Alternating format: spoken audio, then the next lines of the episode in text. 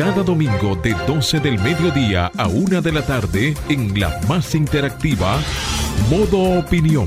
Una propuesta informativa donde podrás conocer los temas de actualidad política, empresarial, social y cultural, debatidos desde otra perspectiva. Modo Opinión, una propuesta informativa diferente. Domingo de 12 del mediodía a 1 de la tarde, por Sol, la más interactiva. Bien, señores, modo opinión por Sol 106.5 FM. Como siempre, para nosotros es de gratísimo placer poder llegar a todos ustedes en sus casas, en sus radios, a los que están en, la República Dominicana, en la costa este de los Estados Unidos, las islas del Caribe, en, en Europa también, sobre todo una Europa convulsionada en estos momentos. Jonathan Cabrera, Julia Muñoz Alegre, Samuel Sena, Marcia Muñoz, Franklin Tiburcio y Fernando en los controles, señores. Para eh, este domingo, evidentemente, con información muy cargada y dinámica. Y damos la bienvenida a nuestros compañeros. Muy buenas tardes a todos los que nos sintonizan como cada domingo aquí en modo opinión. Señores, este programa es de ustedes. Hoy estaremos hablando de información muy relevante, tanto nacional como internacional. Así que mi sugerencia, Estén pendientes, llámenos, participen y dennos su opinión. Adelante, Julia. Así es, feliz domingo para todos. Qué bonito poder reencontrarnos en un, cierre de semana, pero también un inicio de mes para nosotros las mujeres. El mes de marzo es un mes muy importante porque se enaltece y se visibiliza no solamente los aportes de la mujer en la historia, sino también los retos y desafíos que tenemos. Aprovecho mi intervención también para hacer un recordatorio hoy.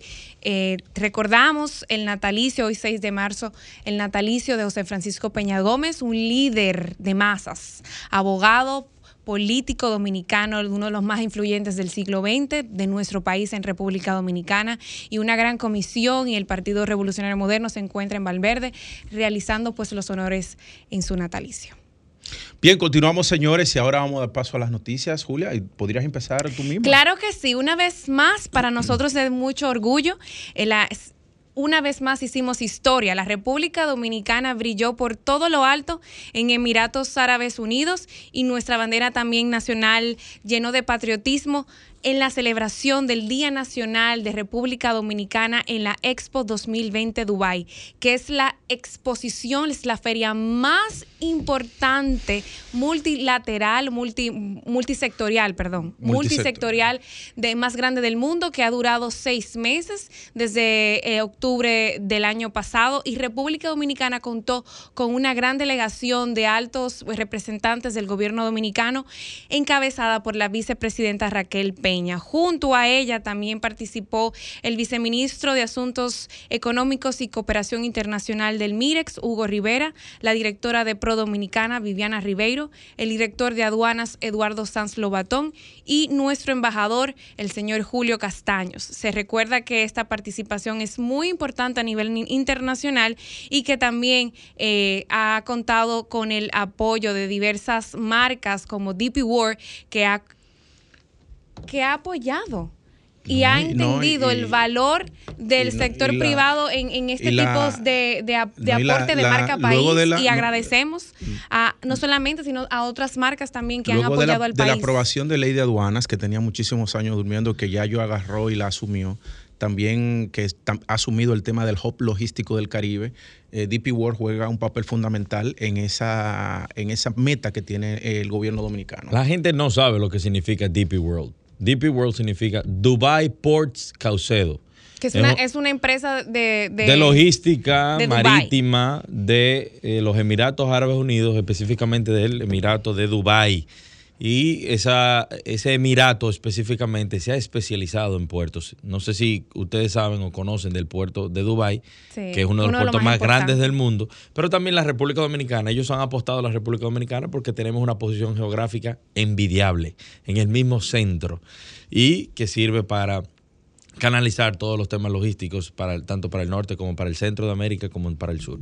y agradecemos realmente a, esa marca que ha confiado y ha apostado en nuestro país. Bien, señores, algo que ha alarmado a toda la comunidad internacional es que se reportan al menos 15 muertos y 22 heridos en una trifulca en un estadio de fútbol en el centro de México. Al menos 15 muertos y 22 heridos se contabilizaban en la trifulca que hubo el sábado, o sea, ayer, señores, al celebrarse el partido en Querétaro versus el Atlas en México. Tras de que las barras de ambos equipos se fueran a los golpes en las gradas y posteriormente invadieran la cancha. Medios, medios deportivos mexicanos califican este acto como el más lamentable de la historia del fútbol mexicano. ¿Qué rayos está pasando? En un juego donde, donde señores, hay niños, esposas, mujeres, señores ancianos, por, por una disputa de un partido comenzar a golpearse, a matarse. 15 personas muertas, pero eso es algo inaudito. Eh, lamentamos este hecho, eh, nuestro, nuestro pensamiento y nuestro sentir con todos los familiares eh, de las personas que han fallecido y esperemos que hayan sanciones drásticas para las personas que participaron en este hecho tan lamentable. Bien, señores, y en otro orden, la República Dominicana solo puso 588.397 dosis de AstraZeneca de 10 millones que se contrató. Eh, la población dominicana ha sido vacunada contra la enfermedad, eh, que no es una enfermedad, señores, es un virus con dosis de la farmacéutica AstraZeneca, Pfizer, Sinovac y Sinopharm. En octubre del 2020, el Gabinete de Salud anunció la contratación de 10 millones de vacunas con la farmacéutica AstraZeneca BioNTech por un monto de 40 millones de dólares, siendo este primer gran esfuerzo de las autoridades para garantizar eh, la inmunidad eh, del pueblo dominicano. Señores, eh, evidentemente apenas hoy se reportaron 66 casos de infección de COVID. Parece que se ha generado la inmunidad de rebaño. Sin embargo, es importante que la población sepa, y es que el COVID se quedó para nosotros, a vivir con nosotros. Eh, y por consiguiente, cada cierto tiempo habrá que ponerse las vacunas.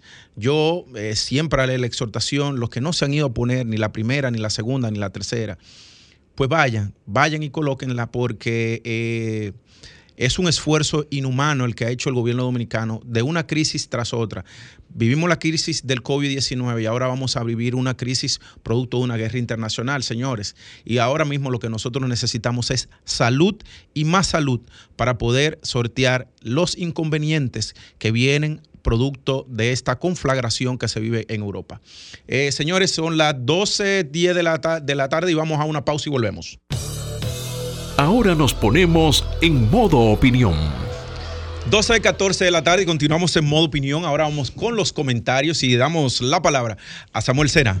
Muy buenas tardes, muy buenas tardes. Señores, nosotros, y cuando digo nosotros, es gran parte de la sociedad civil, de los eh, partidos políticos, del gobierno, estamos, bueno, del empresariado, del sector laboral y sindical, estamos inmersos en unos temas muy importantes y trascendentales para el desarrollo del país y son 14 grandes reformas que se están proponiendo ante el Consejo Económico y Social. Pero mi comentario de, esta tarde es un mensaje básicamente al presidente de la República. El presidente tiene ya poco más de año y medio eh, dirigiendo los destinos de la nación. Y evidentemente tiene buenas intenciones, tiene buenas intenciones, desea lo mejor para el país y por eso ha tratado de o, ha dado las instrucciones para que en vez de tomar decisiones unilaterales a través del gobierno, como pudiera bien hacerlo, o como lo hacen los gobiernos en sentido general, llamar a un diálogo amplio para discutir estas grandes reformas que incluyen la reforma a la seguridad social, al, código laboral, a las leyes de partido, a las leyes electorales, a un pacto grande por el agua, eh, al tema de los hidrocarburos. Muchos temas transversales e importantes, pero también el de la reforma constitucional. Entonces, yo le... Yo, nosotros hemos estado viendo, los diferentes actores que pertenecemos a la mesa y los que se han incluido, hemos estado viendo cómo hay un énfasis muy importante en quizás el tema más complicado de todos. Mi exhortación al presidente es que en el tiempo que le, que resta en este mandato se concentre o nos concentremos en definir las leyes prioritarias, porque modificar una constitución no es igual que modificar una, eh, una ley, una simple ley. Y hay leyes de las que estamos trabajando que pueden ser perfectamente eh, consensuadas en el tiempo que queda, porque toma tiempo. Consensuar, dialogar, toma tiempo. Pero el tema de reformar una constitución tarda más, se debe llevar a sectores mucho más amplios, temas académicos, eh, eh, consultas y discusiones técnico-jurídicas, pactos políticos, que eh, en medio de la crisis que estamos viviendo a nivel global, económica, la República Dominicana no ha sido la excepción, estamos viviendo los embates de la inflación, ahora se recrudece con la guerra Rusia-Ucrania y realmente llegar a consenso sobre la base de un gran pacto social como lo es una constitución es más complicado. Señor presidente, concentrémonos en temas importantes como relanzar la economía dominicana, eh, disminuir los niveles de inflación, lograr que el dominicano pueda ir a los supermercados, pueda ir a los colmados, pueda adquirir bienes y servicios eh, de manera más económica. Eh, la constitución no debe ser tocada en este momento o puede ser comenzada a discutirse con los fines de que en un futuro podamos actualizarla a los tiempos modernos cuando las condiciones estén dadas. No, no se lleve, presidente, de los que le dicen que usted tiene la coyuntura ahora mismo y que tiene que utilizar sus influencias para eh, aprobar las eh, o los artículos que hemos venido escuchando de algunos de los actores que promueven esta reforma constitucional. No ahora, esperemos, avancemos con temas eh, importantes. Si usted quiere salir como un presidente reformador, reforme eh, algunas de las, de las leyes que tiene eh, en el diálogo nacional.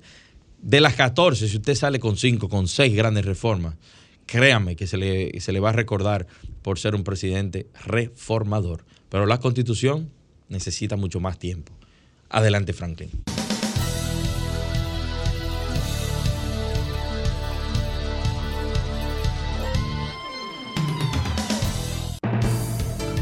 Bien, señores, vamos a continuar ahora con, los comentarios y eh, voy a, voy a seguir yo, Jonathan Cabrera. Y miren, eh, ahora mismo nos encontramos en una situación compleja en el mundo, eh, Europa en guerra.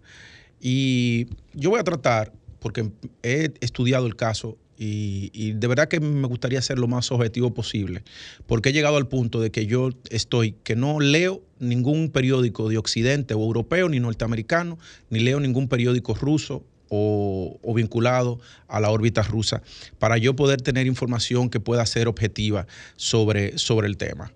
Miren, eh, la guerra de Rusia, entre los temas que, hay de por medio, que pueden ser multi, multivariables las, motivaciones, existe uno que, que fue documentado y a, partir de una tesis de un geógrafo eh, un geógrafo inglés ah, que se llamó um, Hartford McKin, McKin, McKinley. Hartford McKinley.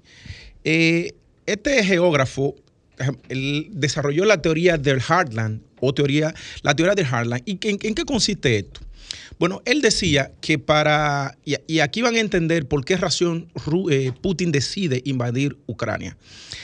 Él decía que quien tenía el control del Heartland iba a tener el control del mundo. ¿Y qué compone el Heartland? Pues precisamente lo compone Rusia, Rusia, porque tiene, Rusia comienza en Europa y termina en Asia. Pero ¿cuál era la, esta teoría?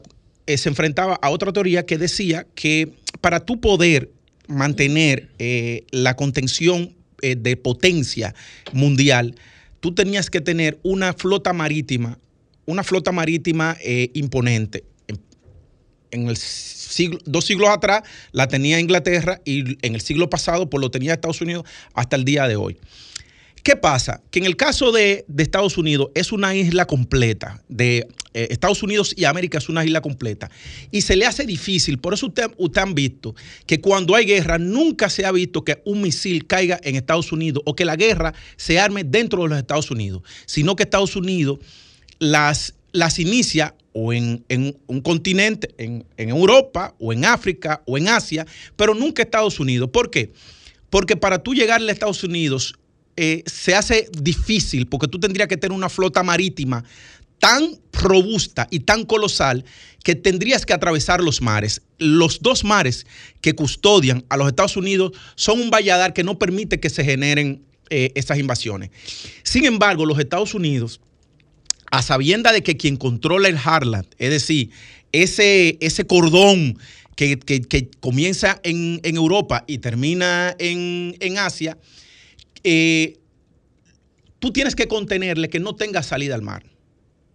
Por esa razón es que la OTAN tiene origen.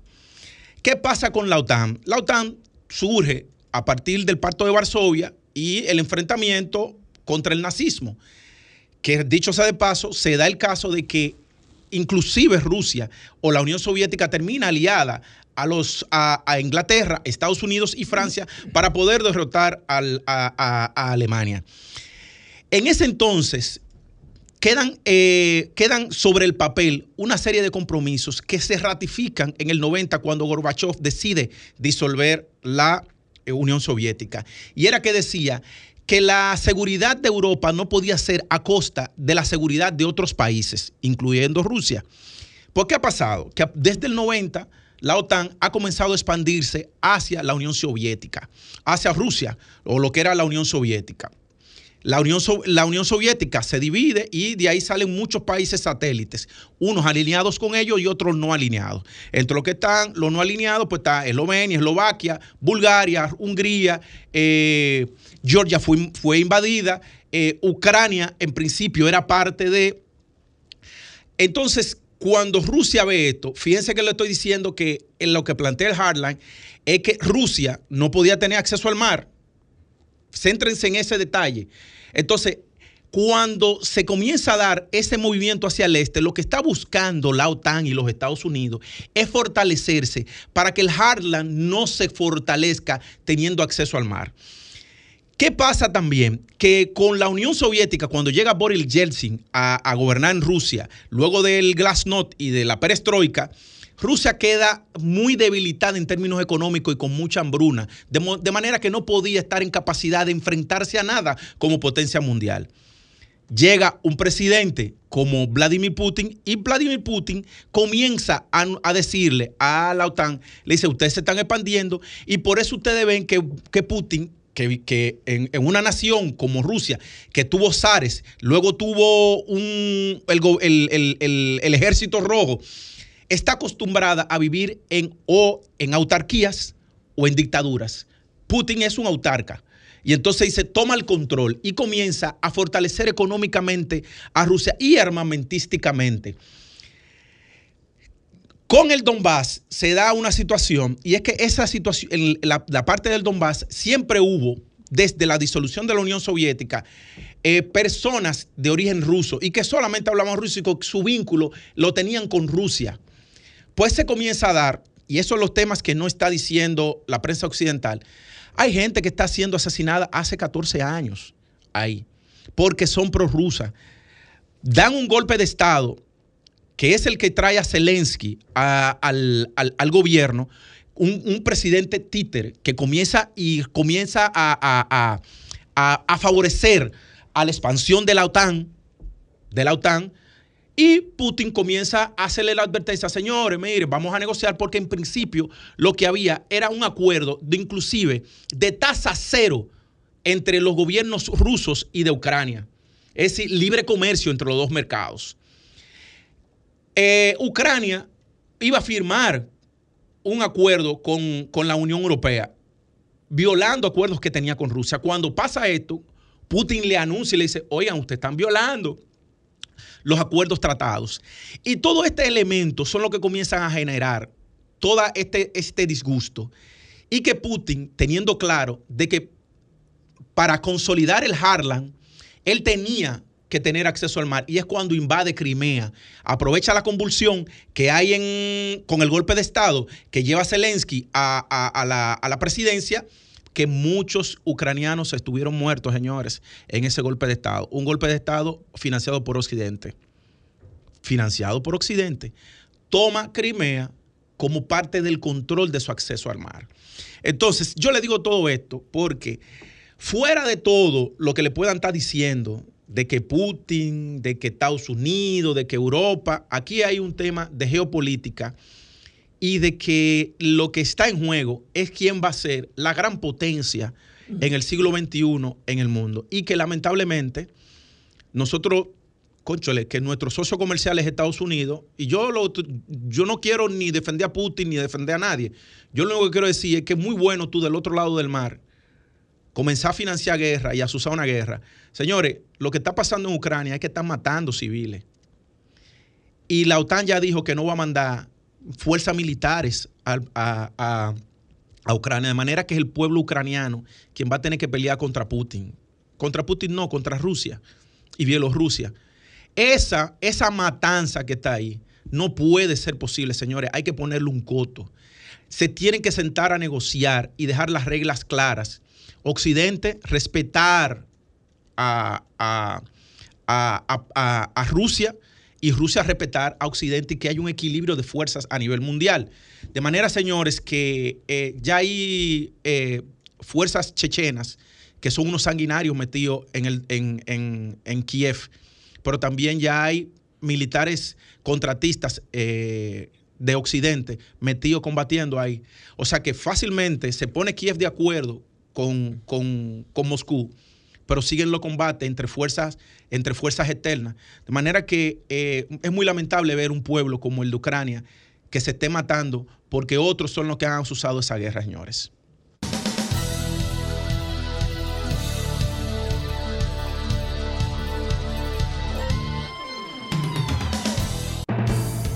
Bien, señores, continuamos ahora con el comentario de Julia Muñoz Alegre. Muchísimas gracias, Jonathan. Y en el comentario del día de hoy quiero dedicárselo a las mujeres en el marco del que el próximo martes 8 se cumple el Día de la Mujer a nivel mundial, porque todos conocemos cómo surgió ese día, pero especial atención quiero dedicar mi comentario a la mujer en la diplomacia. Desde la creación de la Organización de las Naciones Unidas, la diplomacia dominicana ha contado con mujeres ejecutoras entusiastas líderes que han llevado una agenda de visibilidad de la mujer dominicana en cada una de sus presentaciones. Si hacemos un recordatorio y nos vamos unos años más atrás, 1945, una diplomática dominicana participó en la firma de la, de la Carta Constitutiva de la ONU y en la elaboración muy importante de la Declaración Universal de los Derechos Humanos, donde se aseguró la incorporación en el texto directo de la igualdad entre hombres y mujeres, donde una dominicana estuvo ahí representando a las pocas latinas de la región. Actualmente, República Dominicana en su política exterior lidera 13 jefas de misiones diplomáticas que tienen a su cargo la labor de seguir fortaleciendo las relaciones de nuestro país con naciones hermanas. Ejemplo, nuestro socio principal, Estados Unidos, lo lidera una mujer, Sonia Guzmán, en Estados Unidos. También tenemos una embajadora al frente con Canadá, en la Unión Europea, con diferentes, ah, en diferentes puestos, en diferentes países, Centroamérica, el Caribe y Suramérica. Y a su vez, alrededor de 14 cónsules que han contribuido no solamente a la captación de alrededor de más de un 45% de inversiones eh, de inversiones extranjeras directas al país, sino también a dinamizar ese intercambio cultural importante entre nuestras naciones. Para hacer un recordatorio entre ellas tenemos a Raquel Jacobo como eh, embajador en la, al frente de Antigua y Barbuda, a Laura Faxas eh, como embajador en Austria, con concurrencia en países como Bulgaria y Serbia. También tenemos a Patricia Villegas de Jorge, embajadora en Brasil, a Michelle Coel en Canadá, a Mayerlin Cordero como embajador en Costa Rica, a Rosa Hernández de Grullón en Francia, a Sara Emilia Paulino en Guatemala. También tenemos a María Isabel Castillo como embajadora en México, también a Prisma Violeta Josefina Mazara como embajadora en Panamá, también a Lourdes Victoria como embajadora en Suecia, que también tiene eh, concurrencia en los países nórdicos como República de Finlandia, Reino de Dinamarca, Reino de eh, Noruega eh, y Eslovaquia. También tenemos, como dije anteriormente, a Sonia Guzmán como embajadora plenipotenciaria extraordinaria en, Estados Unidos y también a Angie Martínez como embajadora en Jamaica. Es importante decir que dentro de 49 embajadas, 13 están lideradas por mujeres y a su vez recordamos y hacemos honor a todas a ellas que dentro de un mundo muy, muy liderado por hombres, nosotros, las mujeres dominicanas, estamos haciendo diferencia en el mundo. Y también recordar que en los últimos dos, bueno, ya en los últimos meses, dos años que lleva esta nueva gestión en el gobierno del cambio, han liderado misiones comerciales importantes en nuestro país que han ayudado y que van a ayudar en un futuro a ese intercambio comercial importante para la dinamización de nuestra economía.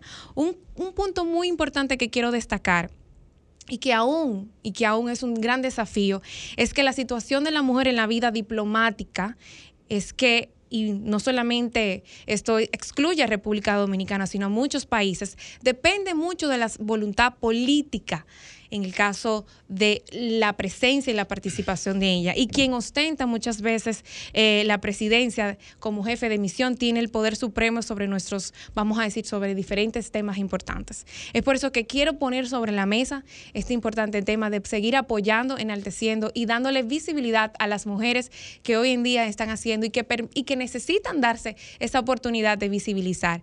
El gobierno del cambio ha llegado a una determinación importante propiciar sustancias, vamos a decir, modificaciones, y no solamente en el Ministerio de Relaciones Exteriores para dar también eh, oportunidad a la mujer en la diplomacia, también en el cumplimiento de tareas importantes y también en las direcciones. La mayoría de las direcciones del Ministerio de Relaciones Exteriores está liderado por una mujer y eso también hay que reconocerlo.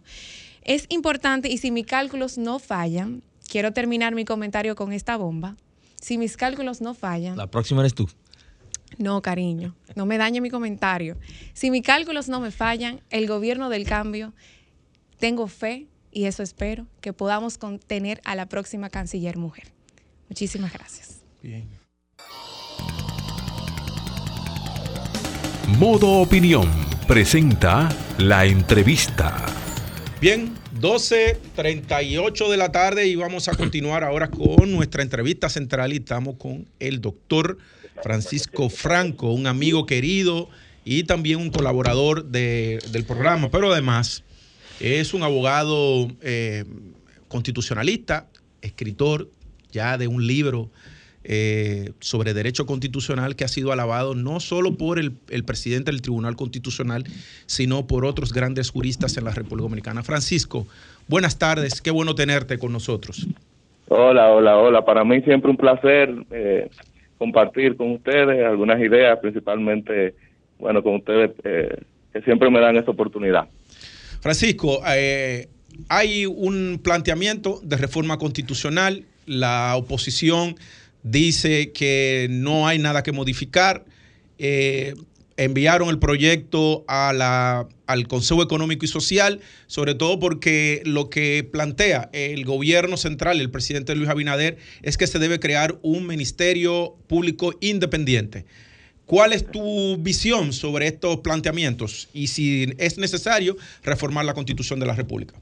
Sí, mira, voy a tratar eh, de hablar lo más llano posible, a ver si el público en general entiende temas que son muy técnicos que no resuelven los problemas diarios de la población, es decir, con una reforma constitucional directamente quizá no se resuelve, no se resuelve la inflación, no se resuelve la delincuencia, no se resuelve la falta de empleo, no se resuelve el tema, por ejemplo, de las alzas de, de los combustibles, pero aún una reforma constitucional no resuelve esos temas, sí incide sobre la realidad y el futuro de las personas. Entonces yo voy a hablar, voy a intentar hablar de la forma más llana posible. Una constitución es la, es la ley de leyes, una constitución es un pacto político, una constitución eh, es la carta de derechos, una constitución incide sobre todos y cada una de las personas. Entonces, según lo que se ha estudiado a lo largo de la historia, una mayoría, un grupo político que haya eh, logrado alzarse con quizás con, con, una cantidad considerable de representantes y que, haya logrado ganar las elecciones, eh, con, reiteramos, con una mayoría, no es dueña del destino de la Constitución. Modificar una Constitución implica lograr un consenso general entre eh, tanto los que estén de acuerdo como los que no estén de acuerdo con esa modificación, es decir, lograr encontrar un punto medio de forma tal que todos nos comprometamos con ese pacto. Entonces, la pregunta inicial que debemos hacernos, y que fue la que tú hiciste, que si procede o no la reforma, o que sería lo mismo, ¿cuándo procede una reforma constitucional? Una, una reforma constitucional procede cuando sectores lo suficientemente, eh, no una mayoría simple, sino una mayoría considerable del, del, de la población, del pueblo, que finalmente es el soberano, que es el dueño de la Carta Magna, pues se pone, se pone de acuerdo en una serie de puntos para lograr esa modificación. Yo entiendo que al día de hoy, y muestra de ello es que el, tanto el, principal partido de oposición o ambos de los partidos de oposición se han retirado de ese diálogo. Yo creo que continuar o intentar avasallar grupos que no están de acuerdo sin buscar su opinión, sin, sin buscar un punto medio, creo que es un desatino. ¿Por qué? Porque finalmente no se va a lograr la reforma constitucional y se va a a someter al pueblo, a toda la población y al Estado a una tensión innecesaria. Entonces, ahora de ahí parto a un segundo punto. Es estrictamente necesaria para lograr la independencia, por ejemplo, de los, que es lo que se plantea como principal punto, aunque se ha hablado también de reducir, por ejemplo, la mayoría para lograr eh, ganar en primera vuelta, que sea de forma informal se ha tratado, pero lo que formalmente se ha hablado es de modificar la constitución para reforzar la independencia tanto de la justicia como del Ministerio Público, entiendo que estrictamente no es estrictamente necesario quizás recurrir a una reforma y me explico. En el 2010 se logró que el Ministerio Público fuera un órgano, y me voy a circunscribir ahora en este momento al Ministerio Público. Se logró que el Ministerio Público pues eh, la mitad de sus asuntos y la carrera eh, del Ministerio Público estuviera constitucionalizada y todos esos funcionarios fueran nombrados en función de concursos de oposición pública y de un escalafón, es decir, que en función de sus méritos pues fueran ingresando a esa carrera. Solamente se le reservó al presidente de la República la designación de lo que es el titular. Y me voy más allá. Podría incluso lograrse un mecanismo por vía legislativa de que si bien el presidente reserve esa designación, se, se fije en una serie de, de disposiciones, una serie de requisitos, un procedimiento incluso de cómo lograr esa designación de forma tal que ese Ministerio Público sea realmente independiente. Pero me voy más lejos. En esta reforma, en la propuesta de reforma que existe, se deja de lado lo que es, no se refiere, no se explica, no se incluye en el texto, ese punto que te acabo de decir de la, de la carrera del Ministerio Público. Sí, se habla del 50% de que sería reservado al, al presidente y también se habla de que el primer Ministerio Público sería designado por, eh, por el presidente de la República por un periodo de seis años. Es decir, el actual presidente, en función de esa reforma, se reservaría la posibilidad de designar ese Ministerio Público. Y más grave aún, si queremos realmente constitucionalizar esa independencia orgánica del Ministerio Público en función de su designación, debería de consignarse en la propia Constitución la forma de designación, cosa que no se hace en este proyecto. Muy por el contrario, se pretende reservar al legislador, es decir, que sea mediante una ley que se fije la forma en que se designa eh, el Ministerio Público. Es decir, que solamente eh, lo que se hace es delegar esa independencia en el legislador ordinario. En cuanto a todos los puntos que tienen que ver con justicia, que es la rotación de la presidencia de las, de las altas cortes, todo eso se puede lograr por vía legislativa. Entonces, lamentablemente, desde mi óptica, según lo que yo he estudiado, esa reforma constitucional, primero, no reuniría los requisitos o pretensiones que se están promoviendo y, en segundo lugar, no cuenta con un consenso lo suficientemente amplio para que fuera de una tensión, fuera de de someter al pueblo y, al, y al propio Congreso a, momentos incómodos pueda lograr su, que sea aprobada. Francisco, Samuel Sena de este lado, un, saludo. Un abrazo, Samuel.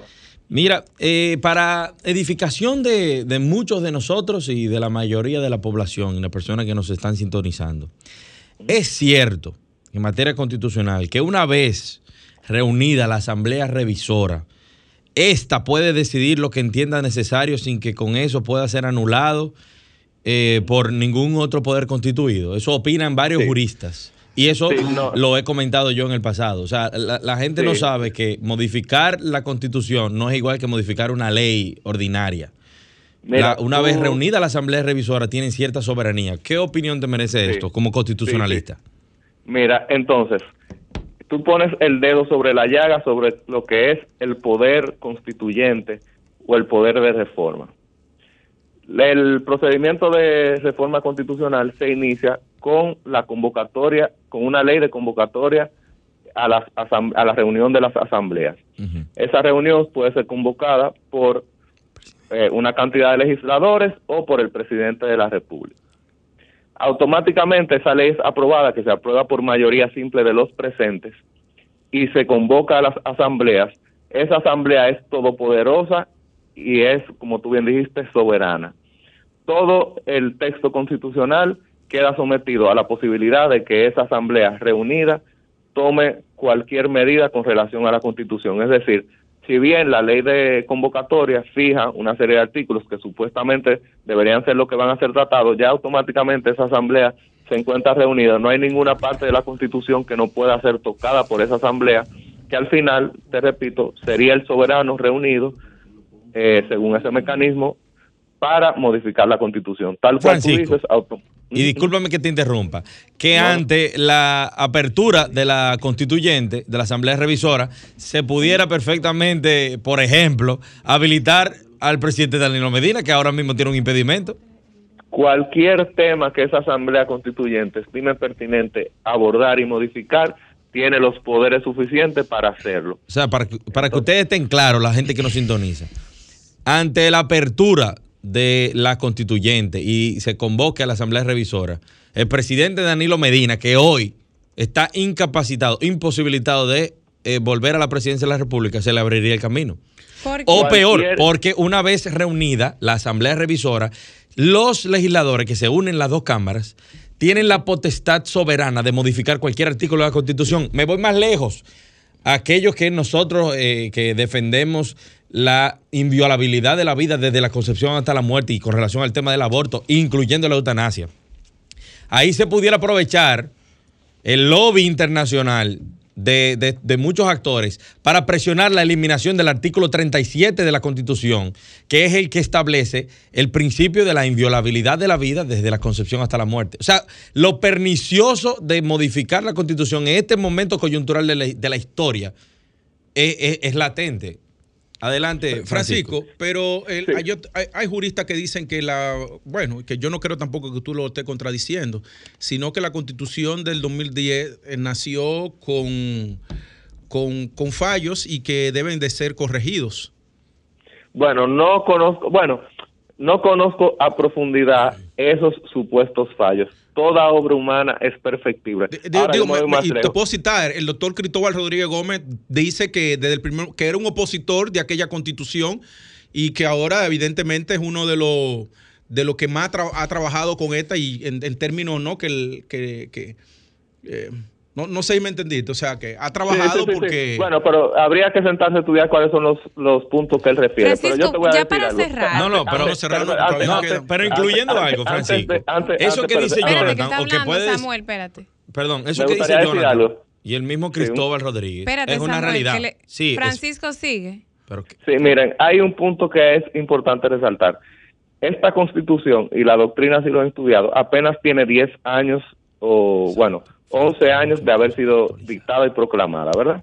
Sí. Las constituciones demandan un tiempo para su realización, es decir, las normas constitucionales no podemos pensar que automáticamente son dictadas, implementadas y proclamadas, van a lograr su, todo su cometido. Entonces, muchas disposiciones, incluso reservas de leyes que fija la propia Constitución, no han sido realizadas. No podemos pensar que todo lo que dice esa Constitución que es la, la constitución viviente, es distinta de la constitución formal. Una cosa es lo que se vive, es decir, una cosa es la realidad que hemos logrado finalmente alcanzar y otra cosa es lo que está escrito. Muchas de las disposiciones de esa constitución todavía no se han logrado.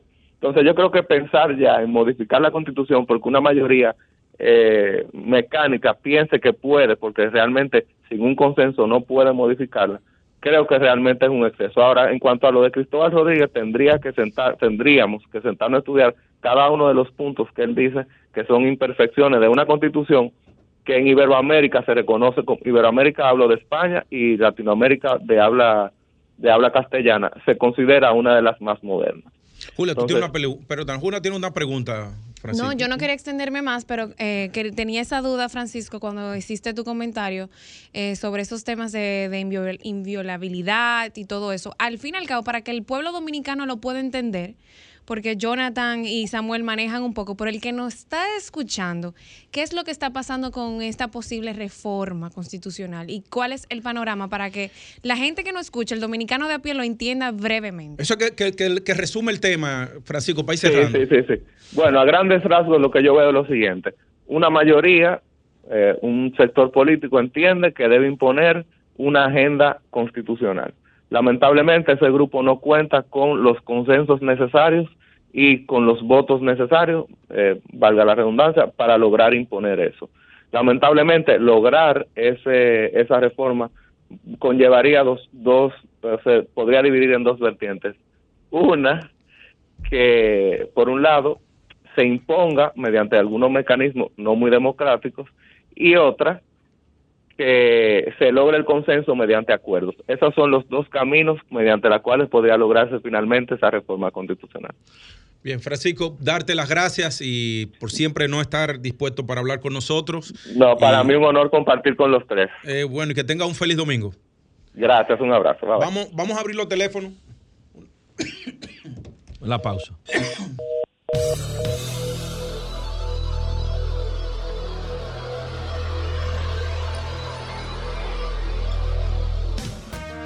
Ahora continuamos con Modo Opinión, donde nace la información. Bien, señores, vamos eh, brevemente, ¿podemos abrir los teléfonos, Franklin? No da tiempo. sí, dos minutos, vamos, señores, vengan, su llamada. ¿Está de acuerdo usted con una reforma constitucional, sí o no? Comunícate 809-540-1065. 1-809-200-1065 desde el interior sin cargos. 1-833-610-1065 desde los Estados Unidos. Sol 106.5, la más interactiva. Oye, pero de los dos minutos que teníamos se robó ese bumper todo el tiempo, señores. Diablo, llamen, mi gente. Llamen, llamen, llamen, a ver, por favor. No me le haga eso a la gente cuando yo le abro el teléfono, ponemos un bumper tan largo. La próxima vez lo digo con la boca el número de teléfono. 809, pero diga. claro, claro. ¿Está, usted de acuerdo con la reforma constitucional para tener un ministerio público independiente? Nuestros amigos. pero que no puede ser. De arquitectura. pero es que la gente es el dueño de este programa. Claro, pero, señores, nos vemos el próximo domingo. Muchísimas gracias por que eso no puede ser así. Y el martes es el Día de la Mujer. Y lo dice una feminista light. Sí. Feminista light. Apoyo a la mujer dominicana. Una, una feminista capitalista. Y progresista. Pero tú eres, tú eres progresista, Julia. Sí. Y, creo, y creo, en la mujer. Tardes, y buenas tardes. Y creo que vamos a lograr muchas cosas. crees en la mujer y los hombres que nosotros nada. Están open esta con, gente. con, la, con, la, con el hombre. Señores, hasta el próximo domingo. Sol 106.5, la más interactiva. Una emisora RCC Miria.